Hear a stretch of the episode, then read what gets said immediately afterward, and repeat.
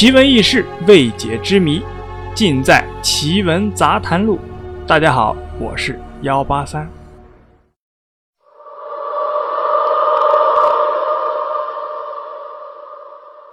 二零一六年六月二十六日上午十点二十三分左右，四十一岁的刘大辉持证驾驶一辆车牌号为湘 D 九四三九六的。大型客车由北往南行驶至宜凤高速北往南方向三十四公里处，车辆与道路护栏相撞，起火燃烧。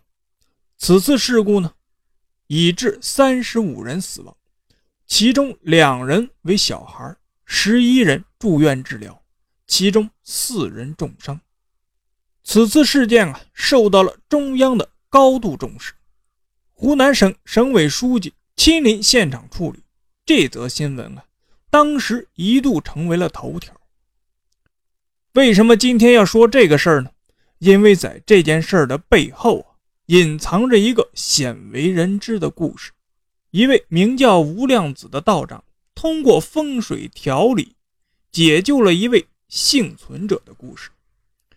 这位幸存者啊，名叫曾大军，家住衡阳市的。一个县级市耒阳市公平圩镇曾家坪村，父母都是农民，家境贫寒，共有兄弟姐妹五人，曾大军排行第三，上面有两个姐姐，下有一个弟弟，一个妹妹。父母啊，靠给本村的其他农户做日工挣钱养活家庭。一九九二年的十月，曾大军那年十二岁。因为几个孩子在家里玩过家家的游戏的时候，不慎引火烧掉了自家的房子。这一年，他们家中过年啊，都是住在草棚中的，靠亲戚邻居救济而过日子。后来在原地上建起了三间瓦房。随着家中的孩子慢慢长大了，劳动力增多了，家中生活条件开始慢慢的好了起来。九七年大姐出嫁的时候啊，酒席办的还是很风光的。两千年二姐也就出嫁了，并且家里盖起了二层的楼房。虽然欠了一些债务，但很快啊就全部还清了。二零零三年，曾大军考了驾照，还买了一辆农用车，在煤矿里拉煤，生意很好，也挣了很多的钱。但是在二零零四年七月。家中因食用野山菌而中毒，最终啊导致父亲和妹妹抢救无效而死亡了。这无妄之灾啊，使得曾大军家啊是举家丧痛。二零零七年，曾大军结婚了，婚后育有一子一女。二零一零年，曾大军在煤矿啊入了股了，并且承包了大量的土地，种植名贵的树木。嘉靖呢，从此啊也就过上了富裕的生活。在二零一五年夏天的一个晚上九点左右，曾大军啊在屋前一张太师椅上躺着乘凉。就在这个时候，仿佛啊看到一个熟悉的身影缓缓地朝他走了过来，看不清他的脸，慢慢的越走越近，终于曾大军看清楚了，原来是自己。已经死去的父亲，并且对自己说：“大军呐，我想你了，你想我吗？我明年的这个时候啊，就来接你。”聊了一会儿，父亲啊就突然不见了。曾大军使劲的喊着爹，却发现喊不出声来，一急之下醒了过来。原来啊，这是一个梦啊。但是曾大军却清晰地记得刚刚对话的情景。第二天呢，曾大军就找了村里的长者说起了此事。长者就告诉他：“你还是啊找一位有功法的道士，或者有知名度的风水师啊，到家里看一下吧，别出了大事了。”大军一想也是啊，就问了：“那找哪位大师比较好呢？”这个长者啊就跟他说了。听说在衡阳县有位风水师很不错，但是呢，他不记得名字了，让曾大军啊去打听一下。曾大军几番打听下来，终于知道这位风水师的名字叫吴亮子，是一位农民风水师，普通的道士，隐居在长沙市望城区茶亭镇的一个山上。于是啊，曾大军亲自去拜见吴亮子，并请吴亮子到耒阳家中指点风水。第一次见到这位吴亮子，一看啊，就是位普通的农民。曾大军就心想啊，他能看风水吗？能解决这个问题吗？但是呢，因为是村里的长者推荐的，所以啊，他还是虔诚的奉请。吴亮子到了公平墟镇曾家坪村。没有急着进村，看了一下周围的环境，并且要求步行至曾大军家，就不坐车了。到了曾家，只见曾大军的房子前面啊有一个椭圆形的鱼塘，视野很开阔。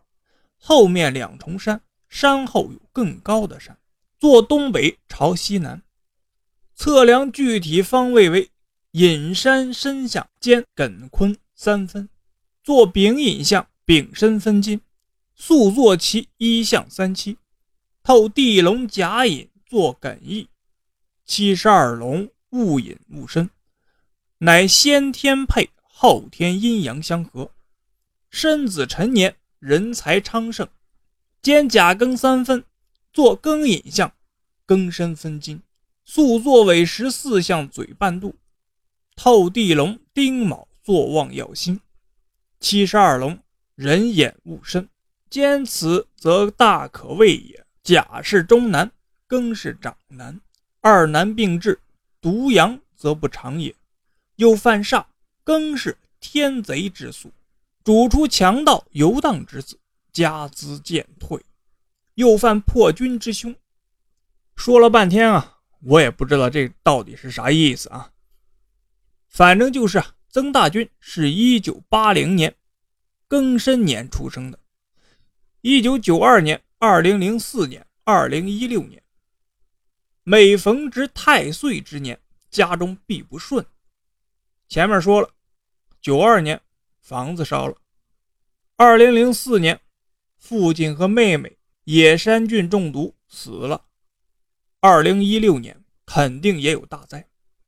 最后，吴亮子在他家的青龙位发现了一个废弃的石灰窖。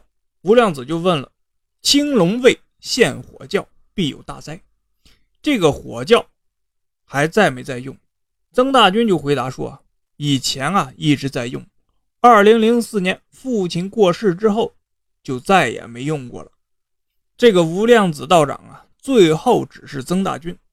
要把这个石灰窖里面所有被烧过的土石全部清理干净，种上植被，并以泰山石置于正中之位，必得贵人相助，并交代哈，二零一六年年初必须到吴亮子那里请化解太岁符咒随身佩戴。就在二零一六年六月二十六日早上八点。曾大军与朋友相邀去郴州市宜章县莽山森林公园啊游玩，车牌号就是湘地九四三九六，全车人共有五十五人。十点二十分左右，曾大军乘坐的这辆车在宜凤高速湖南宜章县境内撞上了隔离带，然后起火。这是一辆已经停产的车型，它只有一个车门。起火的时候，唯一的车门却被高速路的护栏死死地抵住了。对全车的乘客而言，车厢里浓烟滚滚，而左边是汽油的油箱，右边是高速公路下方的深渊。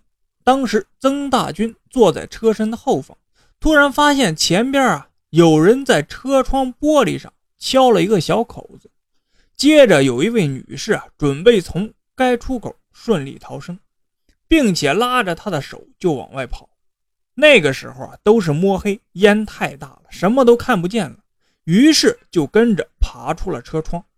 刚爬出去，大火瞬间就席卷了整个的大坝，车上惨叫声不断。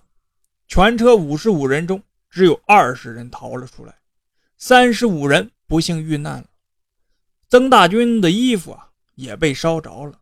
最后在口袋里发现了化解太岁的残符的时候，才想起了无量子道长当时的交代。虽然这次命保住了，但是啊，他还是十分的后悔，当时没有全听进去无量子的交代，因为他在清理火窖的时候啊，并没有全部清除掉被烧焦的庸土。好了，故事啊就是这样，您呢信则有，不信则无。